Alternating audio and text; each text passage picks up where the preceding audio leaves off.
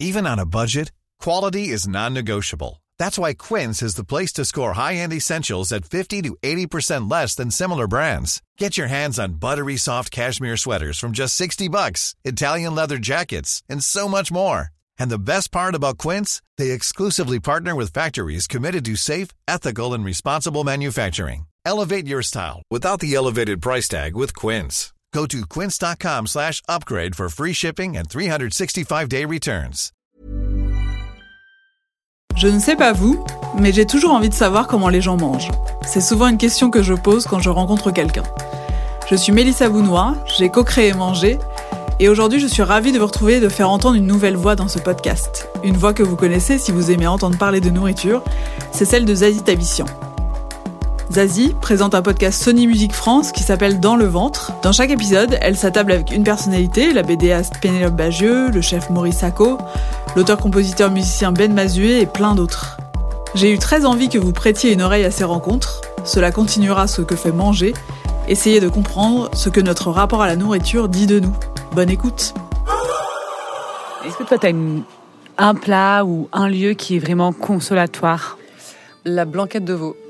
C'est un truc euh, spécial sur moi, je pense probablement parce que, euh, encore une fois, c'est marrant, hein, mais ma tante euh, faisait la meilleure, évidemment. Mais du coup, c'est accompagné de cette émotion-là, je, pense, hein, mais, je crois aussi que j'adore ce plat et que j'adore. Alors moi, je le mange vraiment avec le riz. Hein. Je sais qu'il paraît que les vrais, ils mangent pas avec le riz. C'est bon avec le riz si tu mets la sauce dedans. je fais des puits, quoi.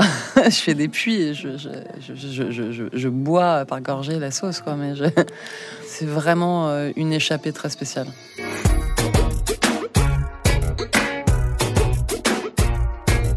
Dans le ventre de Caroline de Dans le ventre de. Dans le ventre de Caroline de Maigret. Caroline de Maigret. Dans le ventre de. Dans le ventre de Caroline de Maigret. Il est midi et j'attends mon rencard pour déjeuner. Je suis installée bien tranquillement avec mon petit lacier à la mangue, mon péché mignon, qui est très bon, je dois dire. Mon invitée, c'est Caroline Maigret, productrice. J'ai rencontré Caroline il y a quasiment 20 ans, à l'époque où j'avais une grosse frange et un groupe de rock.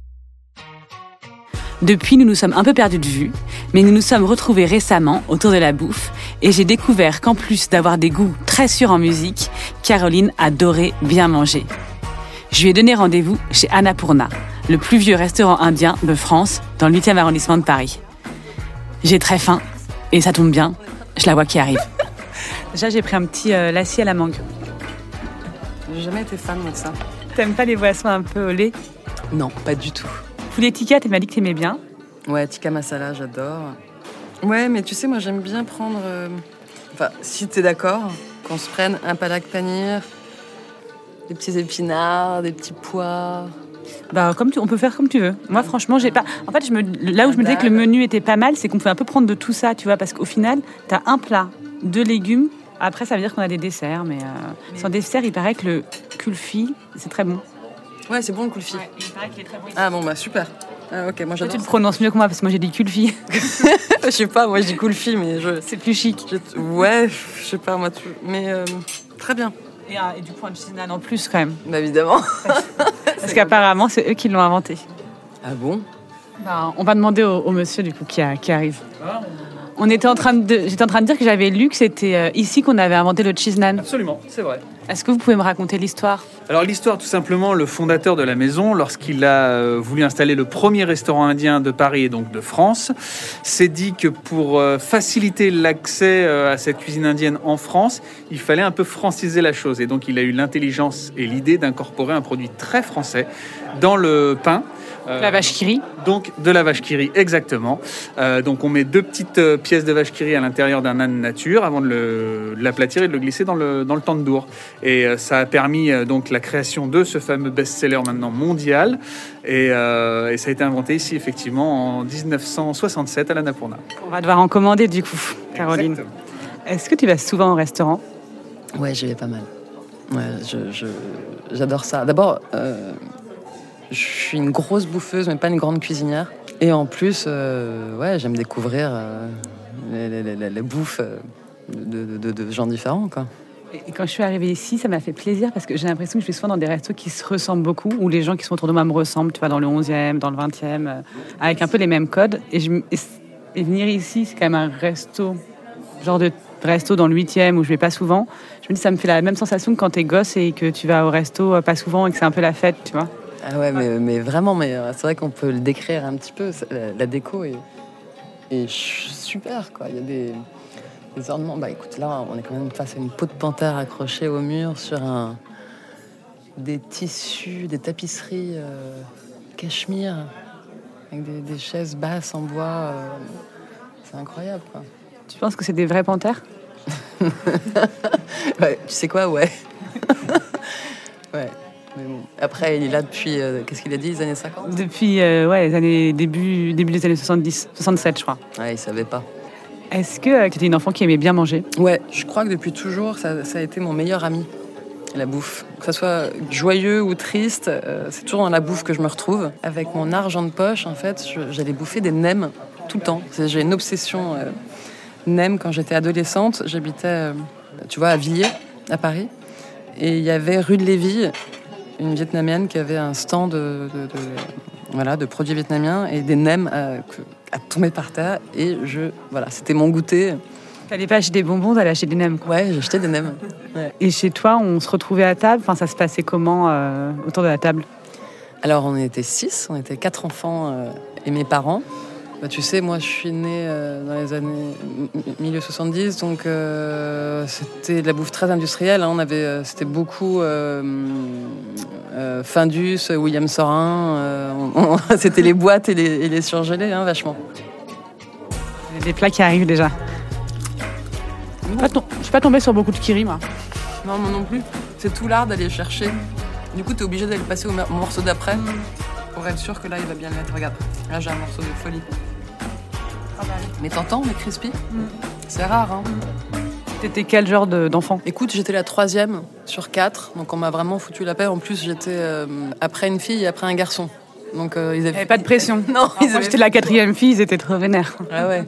Non, ouais, c'est ça. Non, moi, ils avaient fait le tour, si tu veux, et c'était comblé, donc euh, ils m'ont vraiment foutu la paix. Ça les intéressait plus que je marche ou que je dise mon premier mot. Bah, tu vois. Et, euh, et du coup, j'ai grandi d'une façon. Euh, je crois, ça m'a rendue très indépendante et très assez libre, quoi. Ils te laissaient libre de faire ce que tu avais envie de faire quand tu étais ado, euh, jeune adulte? Non, pas du tout, mais ils m'ont donné cette ouverture d'esprit où j'ai pu me l'octroyer moi-même. Tu as eu envie de partir assez tôt? À 18 ans. Pour faire quoi?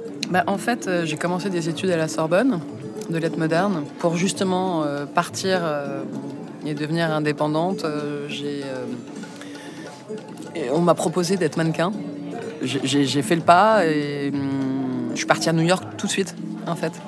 Et du coup, j'ai pu euh, voilà, vivre ma vie euh, de, de jeune femme euh, seule et indépendante et libre là-bas. Et quand tu as proposé d'être mannequin, tu t'es dit oui tout de suite? Non, pas du tout, parce que c'est pas quelque chose qui m'intéressait spécialement, la mode. J'ai dit non plusieurs fois, hein, d'abord. Et puis je me suis dit que ça pouvait être marrant, et j'ai essayé, et j'ai trouvé euh, hyper excitant, en fait, tous les gens qui bossaient dedans, qui venaient de plein de pays différents, qui, euh, avec des, des envies de créer différentes. Enfin voilà, tout, tout le monde venait avec des bagages tellement euh, forts et, intéressants que c'était euh, un tel nouveau prisme pour moi qui avait été élevé, tu vois, à Paris d'une façon très classique. donc c'était c'était hyper excitant. Tu étais jeune, enfin, comme souvent quand on commence à être mannequin. Et euh, est-ce que ça a changé ton rapport au corps? Ouais, j'ai- en fait, euh, je me suis rendu compte que jusque-là, je m'étais regardée dans le miroir que pour voir si j'avais du dentifrice. euh, À l'époque, on n'avait pas d'iPhone, etc. On n'avait même pas de, télé- de téléphone portable. Donc il y avait quand même un culte de l'image qui était vraiment différent. Et puis moi, j'étais pas très intéressée par ça, mais ouais, d'un seul coup, on m'a dit, ah, enfin, j'allais dans les castings, on me disait, son nez est trop grand. Euh, Ah, Si je regarde ton nez, bah non, ça va, il est très bien. il est, très, il est- il est très grand, en effet, je savais pas. Donc je suis rentrée, euh, tu vois, je me suis mise dans le miroir, je fais, ah putain, il est vraiment énorme mon nez et tout, mais, mais c'est cool, ça va, tu vois. Donc oui, ils ont euh, voulu m'ont proposé de me faire une rhinoplastie, de me faire les- la poitrine aussi, en me disant que je bosserais plus et tout, mais ça me paraissait complètement absurde. Moi, j'étais. Euh, j'avais la chance en fait d'être euh, assez mature et du coup d'avoir cette distance et de faire, enfin c'est complètement fou euh, de demander ça pour faire des photos. Je grossissais pas du tout. Je pouvais manger ce que je voulais, je grossissais pas donc euh, j'ai pas non plus été trop touchée par cette, envie de filles longilines, etc. Machin, tu vois, ou avec des filles qui mangeaient une pomme et elles prenaient 100 grammes, les pauvres, enfin tu vois. En gros, on disait qu'il faudrait que tu perdes euh, tant de poids, euh, que tu fasses des régimes, etc. Quoi. Ah oui, oui, oui, on me disait qu'il fallait perdre encore plus. Euh. Encore une fois, j'avais la distance de savoir que j'étais pas grosse. Et du coup, là, c'était plus compliqué. Je me suis dit, bon, ben, en fait, maintenant, il va falloir que j'opte pour une autre stratégie qui est de me prendre comme je suis, c'est-à-dire de faire la fille nature, souriante, machin. Et, et, du coup, en fait, t'es un peu moins mode. Donc, j'ai fait des boulots qui étaient plus commerciaux où ils avaient envie de filles qui étaient, euh, tu vois, plus euh, vivantes, enfin plus... Euh, plus naturelles, quoi. aussi des filles auxquelles on peut s'identifier. Ouais. Tu reveux de l'aubergine ou pas? Ouais. Donc New York, qui est assez jeune, à 20 ans, quoi, en gros, de tes 20 à 30 ans. C'était comment la vie, la vie là-bas quand, quand tu débarques? C'est toute l'époque, Beastie Boys, tout ça, la musique. c'est dans tous les sens à New York. Il y a plein de musiques que j'adore et dont je suis fan. Et en fait, ma vie, c'est ça. C'est entre le mannequinat et, tout, et les concerts de rock. Parce que tu dis que, que la bouffe, ça a toujours été un, un lieu consolatoire et euh, de fête et euh, de tristesse. Et la musique, un peu, j'ai l'impression aussi. C'est un peu le même statut, non? Euh, ouais, ouais, bah oui, la musique, c'est l'art qui me donne le plus d'émotions immédiates. C'est très similaire à la bouffe dans le sens où je sais quel plat, quelle musique va me mettre dans quel état. Il y a des trucs où je sais que voilà, cette musique-là va appuyer ma mélancolie je vais avoir encore plus mal et c'est trop bien d'avoir encore plus mal. Euh, d'autres qui vont être plus solaires euh, et, la bouffe de la même manière. Hein. Et au bout d'un moment, euh, tu rentres à Paris? Ouais, bah, au bout d'un moment, en fait, je deviens femme et là, j'ai envie d'un petit peu prendre, si tu veux, d'être maître ou maîtresse de mes choix, de plus dépendre du bon vouloir des autres, parce que c'est quand même très, très frustrant. Et donc, euh, ouais, je rentre à Paris avec l'envie euh, de faire un label de musique. Je rencontre euh, Yarol Poupeau, qui lui aussi a envie de monter un label et de produire des jeunes artistes. Donc, on monte le label ensemble. On tombe amoureux ensuite. mais d'abord, on monte le label. Et c'est là où je t'ai rencontré. révélation. Mais ouais, révélation. C'est-à-dire qu'on monte le label et en même temps, on dit mais euh, venez voir, là il y a un bar avec plein de gamins et tout, le bar 3, le truc, le machin.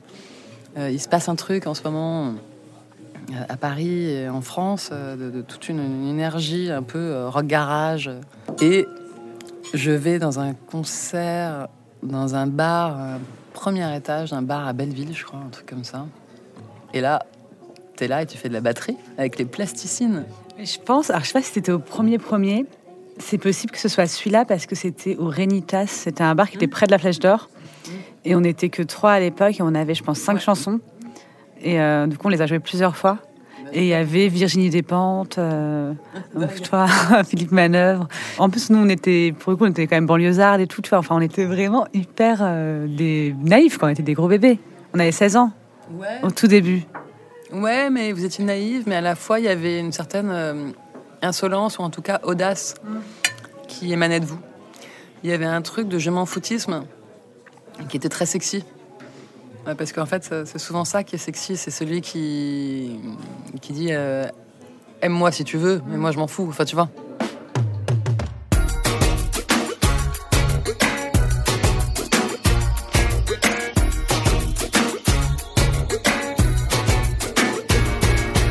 C'est première fois aussi que tu as une vie de famille. Enfin, tu tombes amoureuse, tu emménages avec ton mec, tu as un enfant.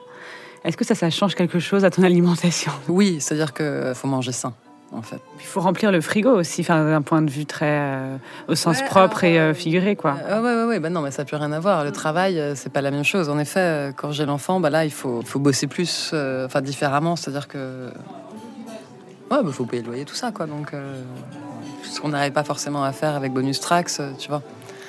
Euh, pour subvenir à tout. Et donc, je, suis assez naturellement euh, revenue dans la mode. On m'a proposé de faire un camion radio, euh, magazine Jalouse, et me mettre à la, sortie des défilés. Et euh, j'avais euh, des gens qui montaient dedans, des designers, euh, des réalisateurs, des comédiens, tout ça. Et euh, j'ai eu la chance que Karl Lagerfeld accepte de monter dans ce camion. Il monte. On, on s'est beaucoup amusé dans cette conversation. Il parlait de sa mère, de la musique, de tout ça.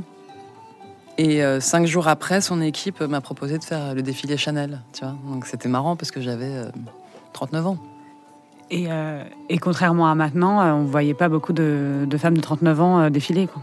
Ah ouais, non, à l'époque, euh, pas du tout. Donc c'était vraiment étonnant. Et puis en plus, euh, les gens ont tous eu cette même euh, envie et idée, etc. Puis j'ai commencé à refaire du coup des campagnes euh, pour euh, Prada, Louis Vuitton, euh, machin. Enfin, c'était marrant, quoi. Tout a recommencé. euh. Tu es devenue très connue à ce moment-là, on peut dire. Trop connu, je sais pas, mais en tout cas, euh, en tout cas, j'ai. C'est dur de dire ça de soi-même, mais Non, non, non, non, parce que je, je, je, pense, je pense pas que ce soit le mot, mais, euh, mais en tout cas, euh, dans le métier, euh, reconnue, quoi. re- reconnu. Voilà, exactement. Et tu as fait deux, deux bouquins qui ont tous les deux bien marché. Un sur, sur les Parisiennes et l'autre sur comment bien vieillir, en gros. Est-ce que c'est ça? C'est pas comment bien vieillir, c'est comment faire. Tu vieillis et c'est comme ça. en fait, Comment accé- Ben, en fait, quand tu vieillis bien, c'est aussi quand tu acceptes de, bien... enfin, de vieillir, quoi, tout simplement. non? Oui, je sais pas si c'est pas c'est pas franchement c'est pas vraiment euh, vieillir bien le truc, c'est euh, c'est en fait le jour où tu réalises, mais toi tu l'as pas encore, mais c'est le jour où en fait tu réalises par des petites phrases et des petites actions qu'on t'a jeté du club des jeunes sans que toi tu le demandes. En fait, tu vois. Et ce réveil, il est assez euh, brutal. J'ai fait j'ai fait une vraie crise de la quarantaine en fait. Je me le suis pris en pleine gueule ce truc et euh, et puis voilà, puis après, euh, tu, tu le comprends, euh, tu le digères, et puis ça va très bien. Et puis euh, de toute façon, en plus, bah, de toute façon, c'est la vie. Hein, Tout le monde ça. passe par là, a priori. on, on vieillit, on meurt. Voilà. Donc, mais mais c'est normal, c'est plein de stades dans la vie où tu passes en fait à chaque fois à la personne d'après. Enfin, c'est comme ça que moi j'appelle, j'appelle ça. Quoi. Je passe à la femme d'après. Et Donc, tous les quoi, les 8-10 ans, je fais un bon burn-out, une bonne crise comme ça. Et c'est- ça consiste en quoi? C'est-à-dire que tu restes enfermé, et tu, tu, peux, tu, tu manges rien et tu bois du noir, quoi? Euh, le premier, donc il y a, euh, je sais plus, euh, ouais, 14 ans, un truc comme ça. euh, bah, carrément, je, je, j'étais, je pouvais même pas marcher. C'est-à-dire que mon corps a arrêté de- de- vraiment de fonctionner, etc. Mais ça, c'est parce que j'avais vraiment pas bossé sur moi encore et il fallait que je comprenne pas mal de trucs euh, de, mon passé, et que voilà, que j'avance. Et voilà, en bossant sur soi, je sais pas quoi, j'ai, tout essayé. Je faisais du sport, du yoga, du machin. J'ai, tout essayé pour euh, arrêter ces crises d'angoisse euh, permanentes. Et puis un jour, un jour, ça allait mieux. La crise de la quarantaine, c'était, tu travailles un jour et tu as l'impression que c'est la dernière fois pour tout, en fait. La dernière fois euh, euh, que tu peux changer de vie, la dernière fois euh, que tu vas être bonne, je sais pas. Tu vois, plein de trucs complètement euh, dingos que ton mental te persuade que c'est ça, quoi. La grande angoisse, quoi, le grand vide. Mais comment tu fais pour que ça passe, ça pour, euh, t'as- Quand tu dis la crise de la quarantaine, comment t'as... Est-ce que tu as des petites combines consolatoires Bah, je sais pas. Bah, justement, on a écrit ce bouquin. Alors, je, crois que c'est euh, en l'écrivant que j'ai déclenché euh, ça. J'ai fait genre merde, putain. Euh, ça y est. euh. Non, je pense que juste que tu bosses sur toi et tu comprends que tout ne tourne pas autour de toi. Tu vois? Et que, que c'est comme ça et que n'y a rien de grave. En fait, t'as as des moments. tu T'as des moments de grande euh, clairvoyance, c'est ce que j'ai eu en tout cas, où d'un seul coup tu fais putain, je ne suis que poussière. Et vraiment, euh, quand j'étais très très mal, euh, je marchais dans la rue et je voyais tout le monde qui vivait sa vie et qui traçait et qui machin. Et j'étais genre, euh, qu'est-ce que je suis en train de faire de me soucier de choses alors que tout le monde s'en fout et qu'on s'en fout et que je devrais. Enfin, tu vois. Mais, mais, mais voilà, c'est des moments un peu. C'est plutôt sain d'avoir ce genre de moment, je pense, de questionnement dans sa vie. Ça doit pas être très agréable, mais c'est... euh, Ah non, mais euh, à, à chaque fois, ce que je dis, c'est que je, je, je, je- c'était, c'était très dur à vivre parce que c'était des grands moments d'angoisse. euh, pas facile, mais, euh, mais que je les revivrais avec plaisir, vu euh, après, l'étape d'après, quoi. Que comme t'es, comme t'es bien et mieux, toujours après, à chaque fois, quoi. Et il paraît que vous faites un très bon... On dit kulfi ou kulfi Kulfi. Kulfi. Ça veut dire glace, ça veut dire glace en indien. Ah, tout simplement. Moi, j'adore ça, le coup. J'imagine que tu dois être invité aussi à pas mal de dîners et de repas peut-être un peu plus mondains. Est-ce que les gens mangent beaucoup dans- Enfin, mangent vraiment lors de ce genre d'événement? Écoute, euh, quand c'est bon, les gens mangent, hein. vraiment. Ouais. En tout cas, moi, je mange. Je me souviens euh, euh, une fois un agent, c'est un agent américain d'ailleurs, qui m'avait dit euh, essaye de manger chez toi avant. Parce que j'arrivais, je vidais les buffets, les trucs. Tu sais, j'étais trop contente quoi de. Mais pas, pas du tout parce que j'étais affamée, juste parce que quand la bouffe est bonne, t'as envie de tout goûter quoi. Et donc pour lui, c'était pas chic, quoi. Non, c'est pas la classe du tout. Surtout quand t'es pas, quand t'es celle où on te- où on, on t'a dit ouais, ce serait bien qu'elle fasse un peu attention, tu vois. Moi, je trouve ça très, très chic. Je trouve ça très rock'n'roll. Bah moi aussi, hein, tout va bien. Je vous laisse donc sur cette conclusion. Continuez à manger comme et autant que vous le voulez. C'est très chic. Pour suivre tout ce que fait Caroline, je vous recommande de faire un tour sur sa page Instagram, Caroline de Maigret. Et pour manger les légendaires nanes d'Annapurna, c'est au 32 rue de Berry, dans le 8e arrondissement de Paris. Dans le ventre est un podcast produit par Sony Music, imaginé et écrit par Zazie Tavissian et réalisé par Geoffrey Puitch. Si cet épisode vous a plu, n'hésitez pas à vous abonner et à en parler autour de vous. En attendant, n'oubliez pas, bien manger, c'est bien. Bien manger, bien accompagné, c'est encore mieux. Euh, tu as aussi fait une petite participation au cinéma où tu fais une serveuse dans Sex and the City. Mais attends, mais tu sais que moi j'étais trop fan de cette série. Dès que je me sépare d'un mec, je regarde toutes les saisons. Et euh, pourquoi T'es vachement bien dedans Bah, tu te fiches de moi Attends, elle est en train de vous dire que je suis vachement bien alors que je, je, ça dure une seconde. J'amène Sarah Jessica Parker à sa table. Mais non, cette histoire, elle est folle. C'est euh, la casting directrice euh, française qui me dit Ouais, il y a Sex and the City qui arrive pour tourner son dernier épisode en France, euh, machin. Euh, le Réal aimerait beaucoup t'avoir dedans. Donc moi, je suis très flattée, je suis Ah, génial et tout.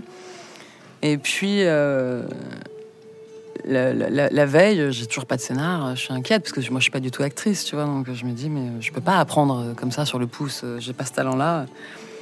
Donc je commence un peu à secouer les, les puces de tout le monde, tout le monde me dit t'inquiète, t'inquiète, machin. J'arrive le matin euh, sur le tournage et là euh, je vais vers le truc des figurants et on fait ah non non non pas du tout, euh, votre loge est là et c'était la loge de Sarah Jessica Parker, donc euh, on me met dans la même loge qu'elle. Donc là, je commence vraiment à flipper. Et puis, pareil, je commence un petit peu à envoyer des messages à la prod et tout, en disant genre, les gars, euh, tu vois, on va tourner bientôt. Ça commence à être vraiment chaud. Mais tu savais que tu devais jouer une serveuse ou pas du tout Pas du tout. Moi, on m'a dit, t'as un rôle dans Sex and the City, quoi. Et là, j'arrive et le Réal m'a- m- arrive, me prend dans ses bras et me dit oh, Je suis tellement heureux que tu as accepté, euh, d'être dans cet épisode et tout. Euh, oui, oui, ok, super, bon. Il me dit Bon, alors euh, là, tu vas accueillir Sarah Jessica Parker et tu vas la- l'amener à la table de Carole Bouquet, euh, machin. Je fais Ok, génial. Donc, je le fais. Et au moment où je finis mon action, tout le monde applaudit et fait That's a wrap Ce qui veut dire fin, fin pour Caroline, quoi. Enfin, That's a wrap, c'est-à-dire fin de la, la scène, mais, de la séquence, mais surtout euh, bravo pour Caroline. Et ils disent euh, ensuite. euh, donc, et là, j'apprends que j'ai donc fini ma journée. et c'est l'humiliation totale, quoi, tu vois. Euh, parce, que, parce que je pensais que j'avais un rôle en Sex and the City, quoi. Bah, T'as quand même un petit rôle, mais tu pensais que t'avais un plus gros rôle. un rôle. Si tu regardes bien le truc, je suis au générique. C'est-à-dire qu'il y, y a des noms qui passent devant ma gueule. oui, j'emmène. Sarah Parker, c'est vraiment, mais c'est même pas, je suis même pas sûre que ça soit du haut figurant. Tu sais, t'as des, t'as des, des, étapes différentes dans les figurants. Moi, j'aime beaucoup cette anecdote, en tout cas.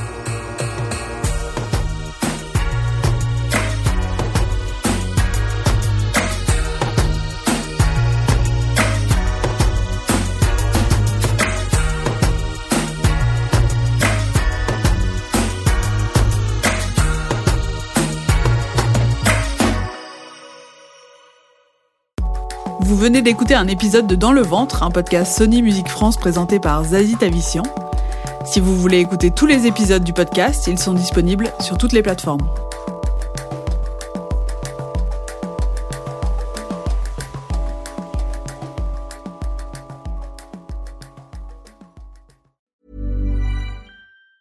Hey, folks, I'm Mark Marin from the WTF Podcast, and this episode is brought to you by Kleenex Ultra Soft Tissues, your ally to help tackle your allergy symptoms this season. I love the change of seasons, but nobody loves pollen and all those other things floating in the air that make you sneeze during this nice weather. Kleenex Ultra Soft Tissues are hypoallergenic and allergist approved. So fight back against watery eyes and runny noses without worrying about irritating your skin. For this allergy season, grab Kleenex and face allergies head on.